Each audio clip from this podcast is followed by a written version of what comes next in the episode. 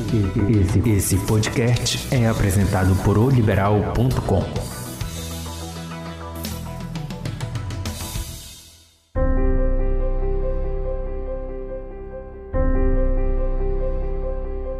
Olá, sejam bem-vindos ao Aqui por Ti, teu podcast de autoajuda.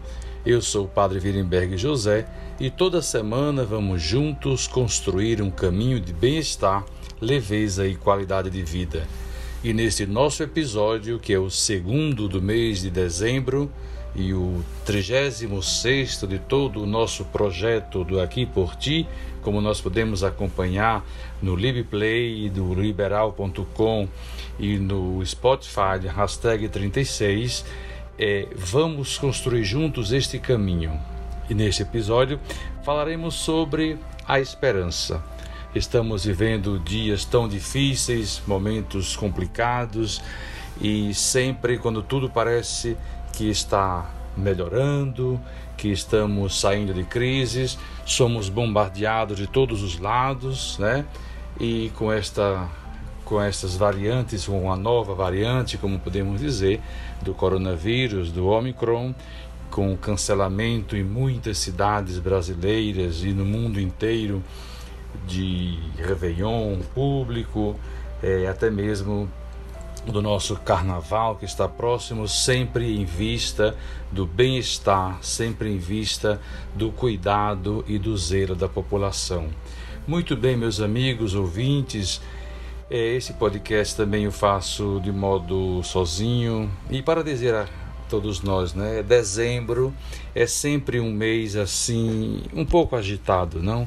Dezembro ele tem esta esta característica que lhe é própria, o último mês do ano, e parece que nós temos uma sensação que como se o mundo fosse se acabar. Claro, brincando aqui, usando um pouco esta esta palavra, não o fim do mundo, não. No universo católico cristão, nós sempre preparamos o tempo do advento, no período de Natal, e em seguida nós preparamos o que? O Natal do Senhor. E pelo fato das leituras bíblicas serem um tanto quanto, pelo menos a primeira parte, assim, nos, de, nos aguçam mais um sentido escatológico, um sentido de final de tudo, parece que tudo vai se acabar. Mas nunca poderemos perder a esperança. Por isso, o tema deste nosso episódio vai falar sobre a esperança em dias melhores. Dezembro é o décimo segundo e último mês do ano do nosso calendário gregoriano, tendo a duração de 31 dias. Deve o seu nome à palavra latina decem, dez, dado que era o décimo mês do calendário romano, que começava sempre no mês de março. Em 21 de dezembro, ou data próxima, o Sol atinge o ponto mais ao sul, sua trajetória pelo céu, e é o chamado solstício de inverno. Começo do inverno no hemisfério norte e do verão no hemisfério sul. Os anglo-saxões referem-se a dezembro, janeiro, como o mês Iule do calendário republicano francês continha dezembro dentro dos meses de frimário e nivoso o chamado Geolampab, ou Geolamonab. Esses meses primário e nivoso, os signos do zodíaco para o mês de dezembro são Sagitário, até 21 de dezembro, e Capricórnio, até 22 de dezembro em diante. Mas isso é um outro um, um dado muito geral, haja vista que nós teremos depois um episódio no nosso podcast para falar somente da numerologia, para falar da astrologia e contextualizá-la no nosso, nos nossos dias. A Igreja Católica dedica o mês de dezembro ao advento, como eu já disse, em especial ao nascimento do Salvador. Dezembro era o décimo mês, como já dizemos, já dissemos, do calendário lunar de 354 dias. Aqui são algumas, eh, podemos perceber histórias, podemos perceber várias realidades aí eh, no mês de dezembro. Muito bem. E falando de Natal, nós poderíamos pensar assim: agora, a esperança. Vamos falar da esperança. A esperança é uma crença emocional na possibilidade de resultados positivos relacionados com eventos e circunstâncias da nossa vida humana, pessoal. A esperança requer uma certa perseverança, isto é, acreditar que algo é possível mesmo quando há indicações do contrário. O sentido de crença deste sentimento se aproxima muito dos significados atribuídos à fé. E tem uma estátua belíssima, não, da esperança de Jacques Dubrec Exemplos de esperança incluem ter esperança de ficar rico, ter esperança de que alguém se cure de uma doença, ter esperança de que uma pessoa tenha sentimentos de amor recíprocos, é, mas ainda é uma esperança muito limitada. É uma esperança muito humanizada, humanizante, muito humana, entretanto. Porém, a esperança de que nós podemos falar aqui trata-se da esperança cristã ao lado da fé e do amor, é uma das três virtudes teologais do cristianismo. Por meio desta virtude, os cristãos desejam e esperam de Deus a vida eterna e o reino de Deus como a felicidade última para eles, colocando as suas confianças nas promessas de Cristo. Para merecer e perseverar esta confiança até o fim da vida terrena, os cristãos acreditam que a ajuda da graça do Espírito Santo é fulcral. Na mitologia grega, a esperança não é considerada uma virtude. Pandora era a primeira mulher criada pelos deuses, abre uma caixa, a caixinha de Pandora, onde continha todos os males da humanidade. Ao fechá-la, o único mal que resta dentro dela é a esperança. E poderíamos falar de esperança, eu gostaria de citar a carta encíclica do Papa Bento XVI, tão própria para os nossos dias. Spé Salve. É uma carta sobre a esperança cristã que foi tornada pública no dia 30 de novembro de 2007. A encíclica, o texto desta carta, eh, nós poderíamos assim dizer, é uma segunda encíclica de Bento XVI e gira em torno de mais uma das virtudes teologais, a saber, a esperança. Depois de ser tratada sobre a caridade, ou amor de Deus, em Deus Caritas Est, medita esta sobre São Paulo aos Romanos, capítulo 8, versículo 24, que diz assim: Pois nossa salvação é objeto de esperança e ver o que se espera não é esperar. Acaso alguém espera o que vê? E podemos fazer uma síntese, falando da esperança, falando desse tempo. Eu digo, por que falando da esperança? Porque nós vivemos tempos aflitos, nós vivemos muitas vezes tempos sem enxergar algo diante de nós. Daqui a pouco nós vamos celebrar o Natal do Salvador. E temos tantas pessoas que não estão mais no nosso meio pais, familiares, amigos. Tanta gente que já partiu desta vida, não somente pela pandemia do coronavírus, mas por tantas outras circunstâncias da vida, outros malefícios da humanidade. E essas pessoas não estão mais entre nós. Mas nem por isso nós não podemos não celebrar o Natal do Salvador. Nós devemos nos alegrar com todas essas pessoas que já se foram. Nós devemos nos alegrar com todas elas em sua vida, tudo aquilo que representou e significa para cada um de nós e vivermos esse tempo de esperança. O texto do Papa Bento XVI consta de introdução de mais de oito capítulos, de introdução e de mais de oito capítulos, desculpa, e começa com a passagem da Epístola de São Paulo aos Romanos. Spe salve facti sumus, que quer dizer, na esperança fomos salvos. Os capítulos, os títulos são A Fé é a Esperança, o conceito de esperança baseada na fé no Novo Testamento, na igreja primitiva, a vida eterna, o que é? É individualista a esperança cristã?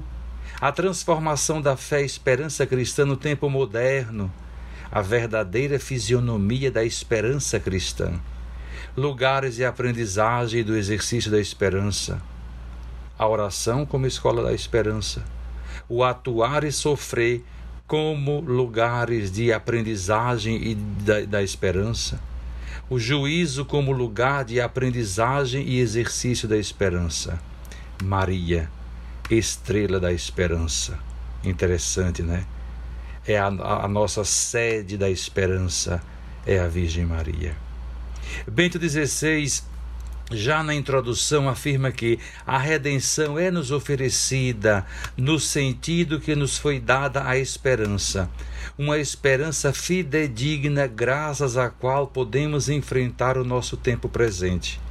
O presente, ainda que custoso, pode ser vivido e aceito se levar a uma meta e se pudermos estar seguros dessa meta se esta meta for tão grande que justifique a canseira do caminho. Afirma que o elemento distintivo dos cristãos, o fato de estes terem um futuro, não é que conheçam em detalhes o que os espera, mas sabem em termos gerais que a sua vida não acaba no vazio.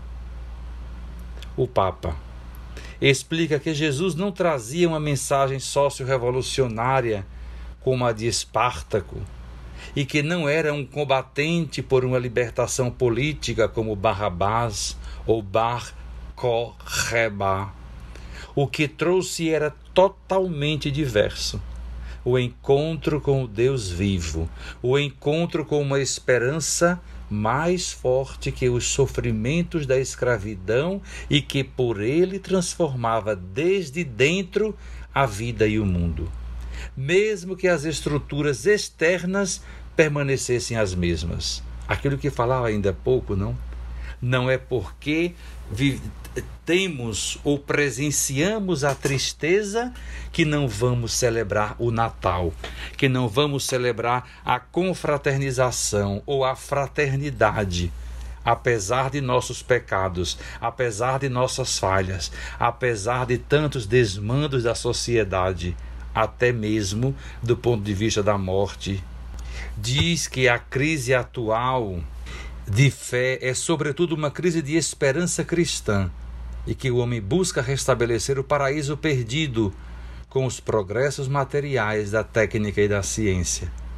Há duas etapas essenciais da concreção política ou da concretude política desta esperança: a Revolução Francesa e a marxista. Diante da Revolução Francesa, ou, é, ou da evolução da Revolução Francesa, a Europa da Ilustração teve que refletir de maneira nova sobre a razão e a liberdade. De outro lado, a Revolução proletária deixou atrás de si uma destruição desoladora. O erro fundamental de Marx foi este: esqueceu o homem e esqueceu sua liberdade.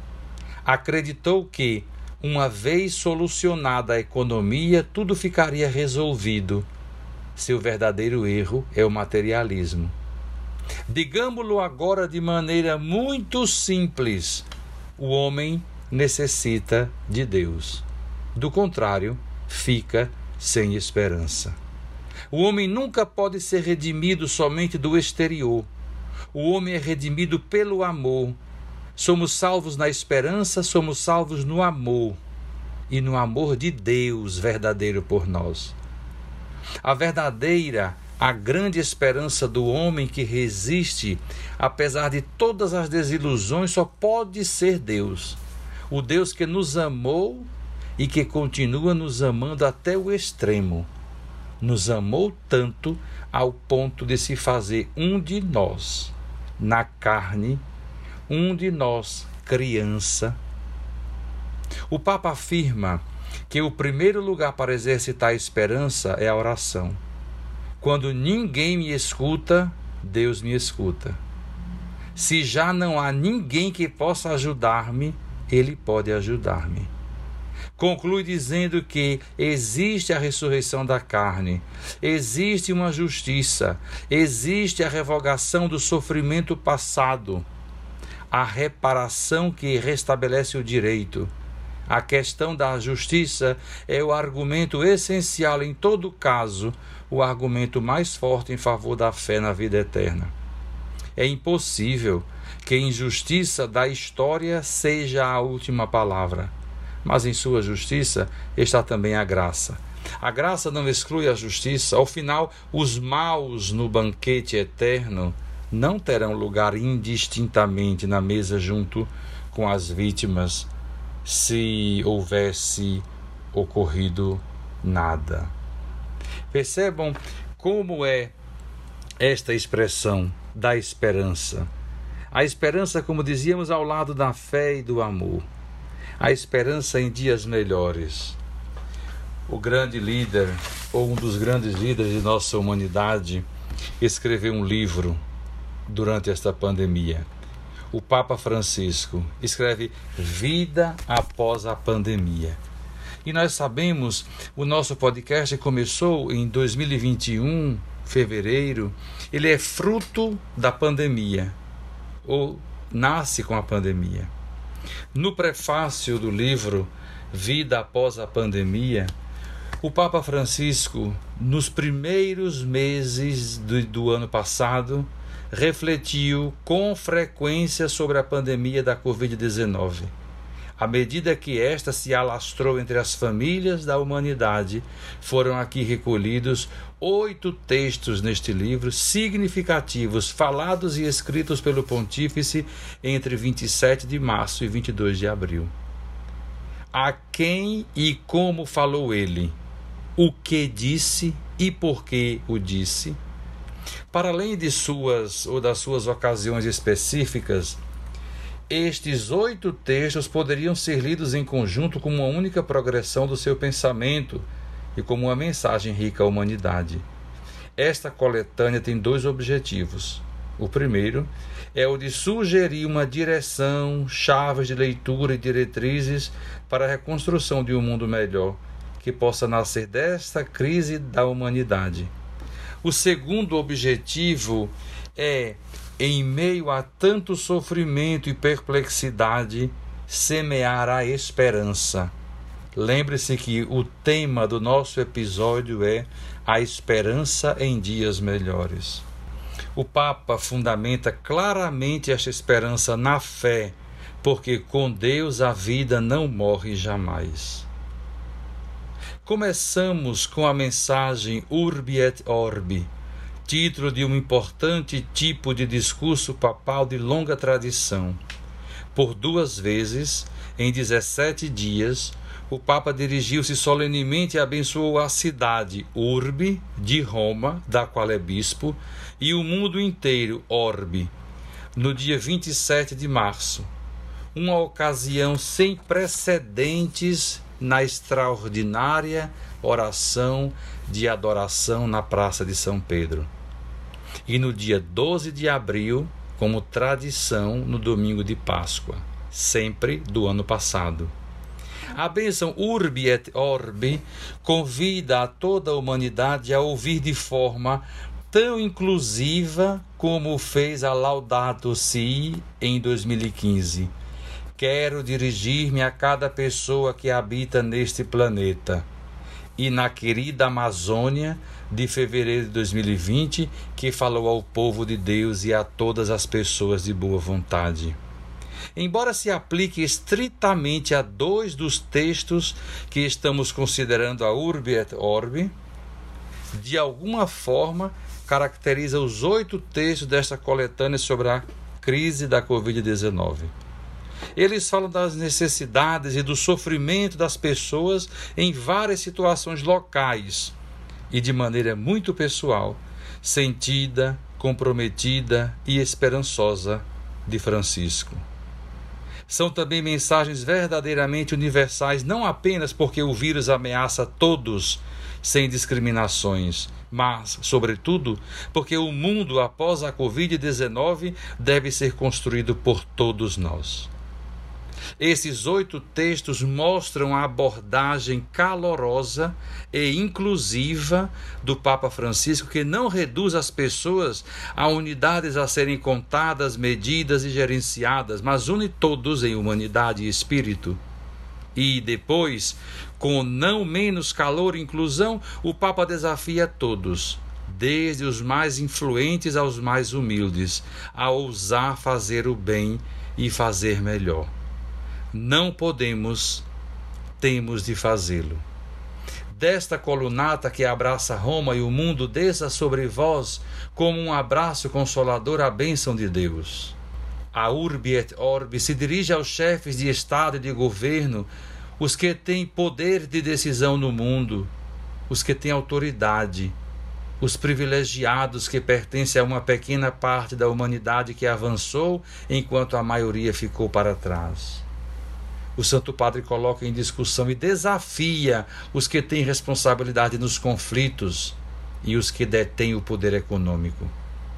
Diz ele: encorajo todas as pessoas que detêm responsabilidades políticas a trabalhar ativamente em prol do bem comum, declara Francisco. E muitos países partilharam de fato informações, conhecimentos e recursos. Ao mesmo tempo, a gratidão e o afeto do Papa vão para os que trabalham assiduamente para garantir os serviços essenciais necessários a convivência civil, para as forças policiais e os militares, que em muitos países contribuíram para aliviar as dificuldades e tribulações da população.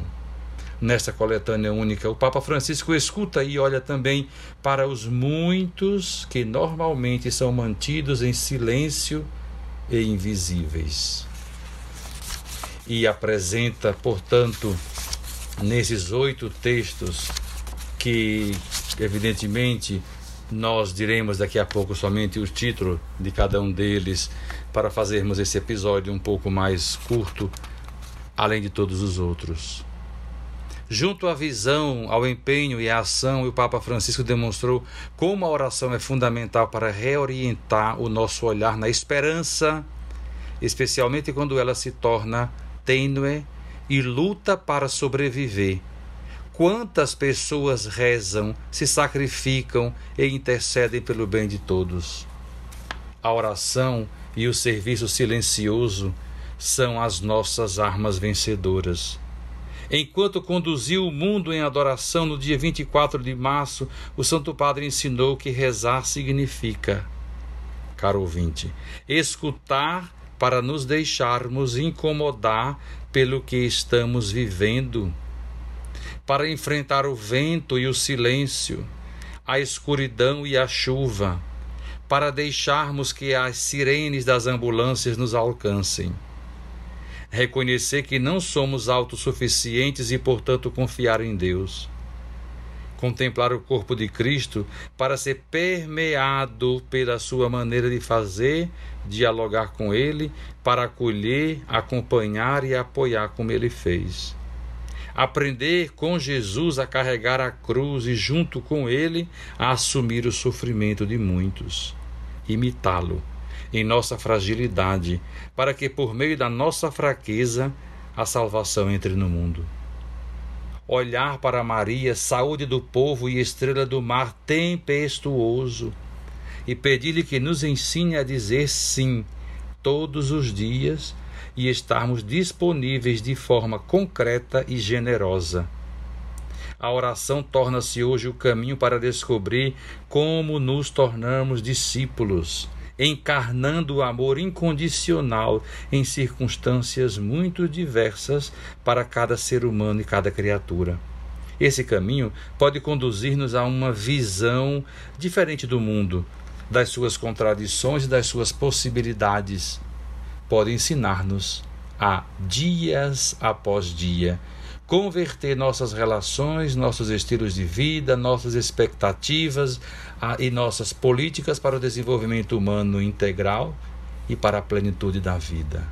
Portanto, a escuta, a contemplação e a oração são partes integrantes da luta contra as desigualdades e as exclusões e a favor de alternativas que sustentam a vida.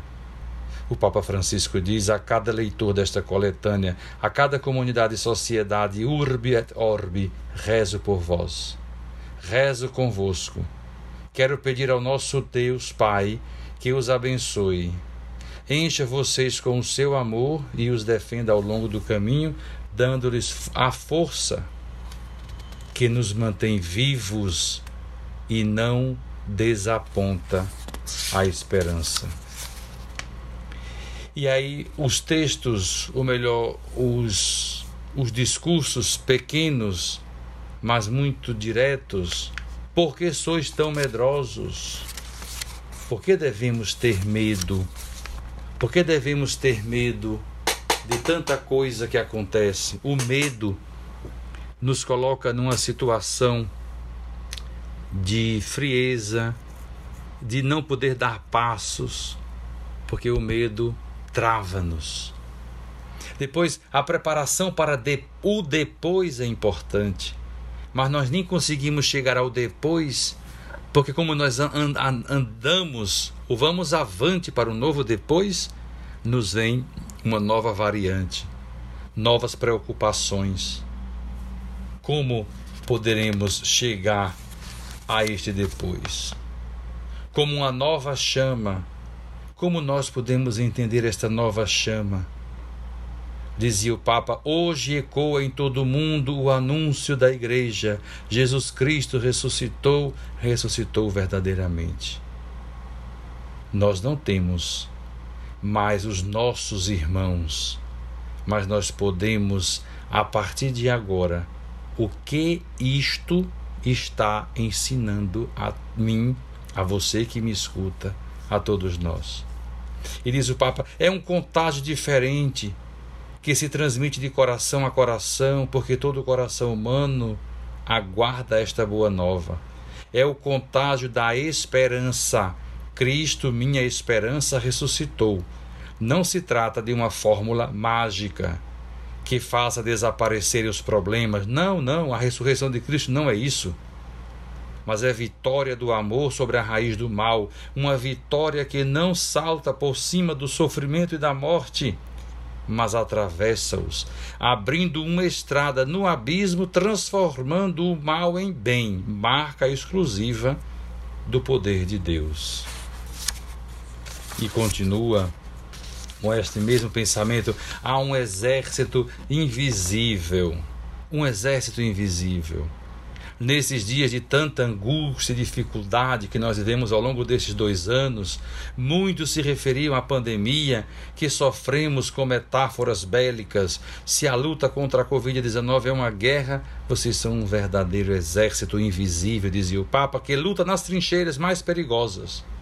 Um exército sem outra arma senão a solidariedade, a esperança e o sentido comunitário que se renovam nos dias de hoje, em que ninguém se salva sozinho. Vocês são para mim, como lhes disse em nossas reuniões, verdadeiros poetas sociais, que a partir das periferias esquecidas criam soluções dignas para os problemas mais presentes dos excluídos um plano para ressurgir. Jesus veio ao encontro deles e disse-lhe: Alegrai-vos.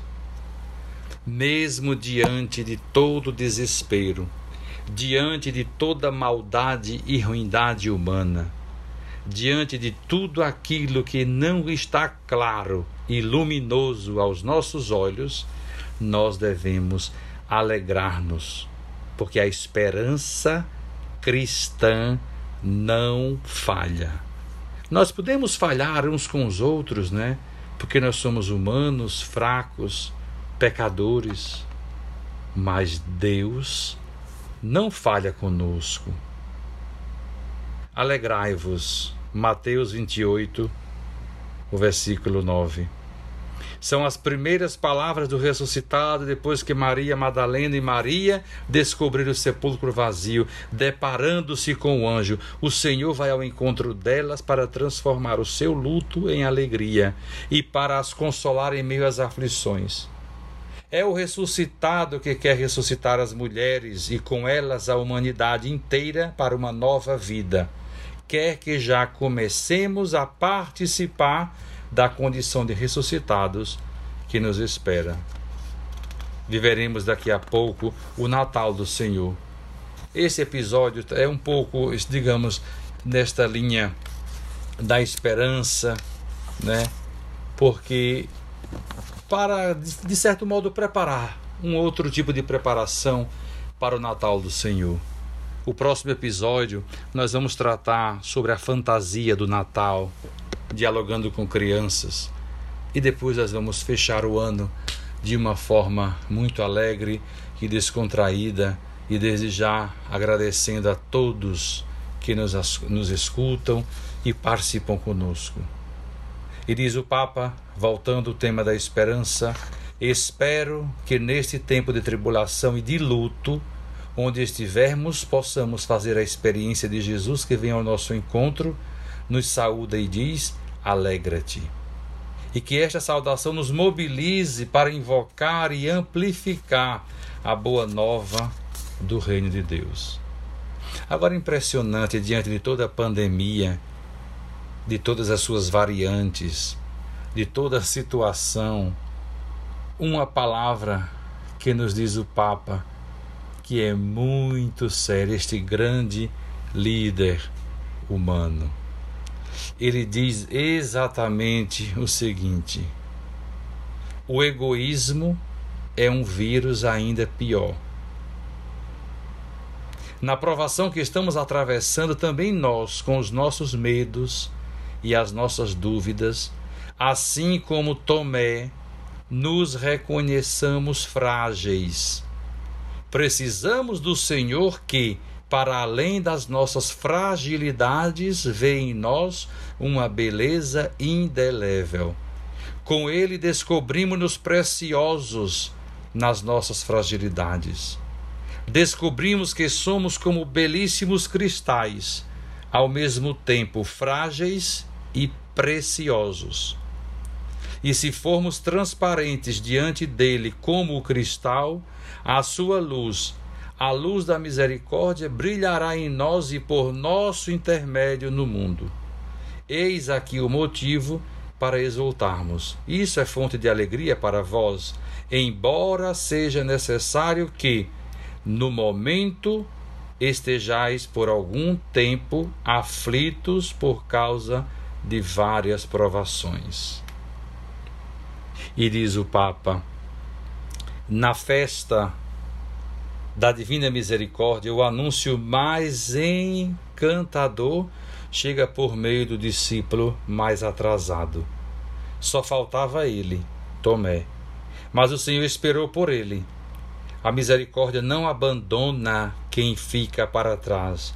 Agora, enquanto pensamos em uma recuperação lenta e difícil da pandemia e de todas as suas variantes, é precisamente este perigo que se insinua: esquecer quem ficou para trás. O risco é que nos atinja um vírus ainda pior, o da indiferença egoísta. Transmite-se a partir da ideia de que a vida melhora quanto melhor for para mim, que tudo correrá bem se correr bem para mim Começando daqui, chega-se a selecionar as pessoas, descartar os pobres, a sacrificar no altar do progresso quem fica para trás. Esta pandemia pode lembrar-nos que não há diferenças nem fronteiras entre aqueles que sofrem. Somos todos frágeis, todos iguais, todos preciosos Tomara que mexa com o nosso interior o que está acontecendo. É tempo de remover as desigualdades, sanar a injustiça que mina pela raiz a saúde da humanidade inteira. Aprendamos com a comunidade primitiva cristã que recebeu misericórdia e viveu usando de misericórdia, como descreve o livro dos Atos dos Apóstolos. Os fiéis possuíam tudo em comum vendiam suas propriedades e seus bens e repartiam o dinheiro entre todos, conforme as necessidades de cada um, como podemos encontrar em Atos 2, 44 a 45. Isso não é ideologia, isso é cristianismo.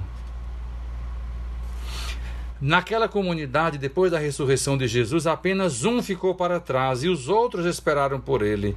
Hoje parece o contrário. Uma pequena parte da humanidade avançou, enquanto a maioria ficou para trás, diz o Papa. E alguém poderia dizer: são problemas complexos, não cabe a mim cuidar dos necessitados, outros devem pensar neles. Depois de encontrar Jesus, Santa Faustina Kowalska escreveu em uma alma sofredora devemos ver Jesus crucificado e não parasita nenhum fardo. Senhor, dai-nos a possibilidade de nos exercitarmos nas obras de misericórdia e nós exercitamo-nos nas murmurações. Diário, 6 de setembro de 1937. Mas um dia ela própria se lamentou com Jesus, dizendo que para ser misericordiosa passava por ingênua. Senhor, muitas vezes abusam da minha bondade. E Jesus retorquiu: Não importa, minha filha, não te preocupes. Tu és sempre misericórdia para com todos. Para com todos, não pensemos só nos nossos interesses, nos interesses parciais Aproveitemos essa prova como uma oportunidade para preparar o amanhã de todos sem descartar ninguém, de todos, porque sem uma visão de conjunto não haverá o futuro para ninguém. Hoje, o amor desarmado e convincente de Jesus ressuscitado, porque Jesus que ressuscita o coração do discípulo, também nós, como apóstolo Tomé, acolhamos a misericórdia que é a salvação do mundo e usemos de misericórdia para com os mais frágeis. Só assim reconstruiremos o mundo novo. E aí é belíssimo e todos esses discursos, né? vencer, por exemplo, os desafios globais. É, é um outro aspecto, como conclusão que o próprio Papa apresenta. Viver esta experiência ou buscar nesta experiência esta, esta voz ou este este clamor né, de Deus mesmo que apresenta ou que aparece em todos os nossos irmãos e irmãs, em todos os nossos iguais, não? Em todos os nossos iguais, porque é como preparação do Natal, não? E poderíamos pensar, e poderíamos pensar exatamente toda esta situação como celebrar o Natal diante de tantas realidades ou diante de uma pandemia que parece que não vai ter fim nunca. Nós devemos buscar esta esperança. Eu estou já quase concluindo e poderia usar a introdução da carta encíclica Spessalve de Bento XVI, que diz assim: Spessalvis factis sumus é na esperança que somos salvos, diz São Paulo aos Romanos, e a nós também. A redenção, a salvação segundo a fé cristã, não é um simples dado de fato. A redenção é nos oferecida no sentido que nos foi dada a esperança, como nós já falamos. E desta esperança, o conceito de esperança que nós carregamos, que nós trazemos, não a esperança falha, não qualquer esperança. Eu gostaria de concluir com esta oração do Santo Padre, o Papa Bento XVI, e que pode ajudar a cada um de nós neste momento ou nestes dias quase do final de nosso ano. Santa Maria, vós pertencieis àquelas almas humildes e grandes de Israel, que, como Simeão, esperavam a consolação de Israel, e como Ana, aguardavam a libertação de Jerusalém. Vós vivieis em íntimo contato com as sagradas Escrituras de Israel, que falavam da esperança da promessa feita a Abraão e a sua descendência. Assim compreendemos o santo temor que vos invadiu quando o anjo do Senhor entrou nos vossos aposentos e vos disse que daríeis a luz àquele que era a esperança de Israel e o esperado do mundo. Por meio de vós, através do vosso sim, a esperança dos milênios havia de se tornar realidade, entrar neste mundo e na sua história. Vós vos inclinastes diante da grandeza desta missão e dissestes sim. Eis a escrava do Senhor, faça-se em mim segundo a tua palavra. Quando, cheia de santa alegria, atravessastes apressadamente os montes da Judéia para encontrar a vossa parente Isabel, tornaste-vos a imagem da futura igreja que no seu seio leva a esperança do mundo através dos montes da história.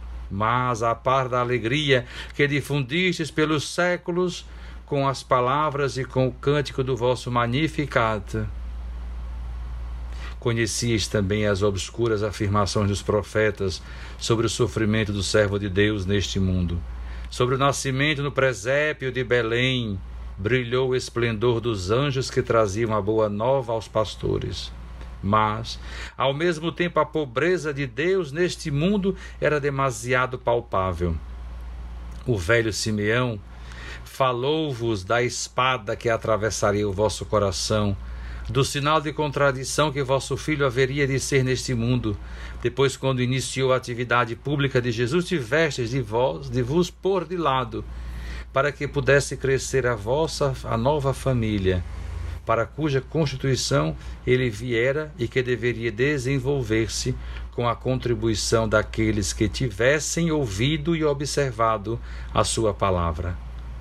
Apesar de toda a grandeza e alegria do primeiro início da atividade de Jesus, vós, já na sinagoga de Nazaré, tiveste de experimentar a verdade da palavra sobre o sinal de contradição Assim, vistes o crescente poder da hostilidade, da rejeição, que ia progressivamente afirmando a volta de Jesus até a hora da cruz.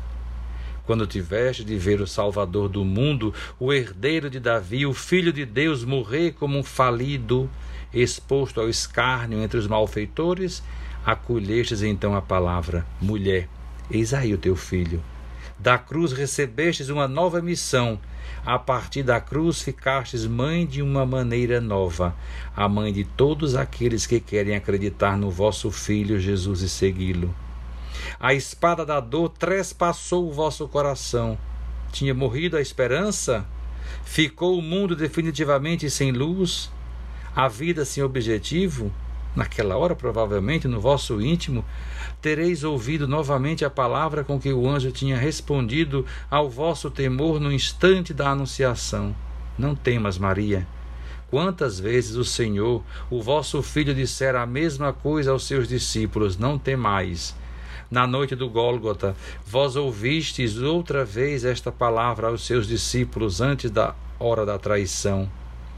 Ele tinha dito: Tende confiança, eu venci o mundo. Não se turve o vosso coração, nem se atemorize.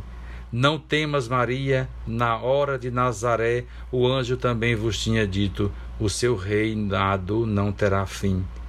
Teria talvez terminado antes de começar? Não, junto da cruz, na base da palavra mesma de Jesus, vós tornaste-vos a mãe dos crentes.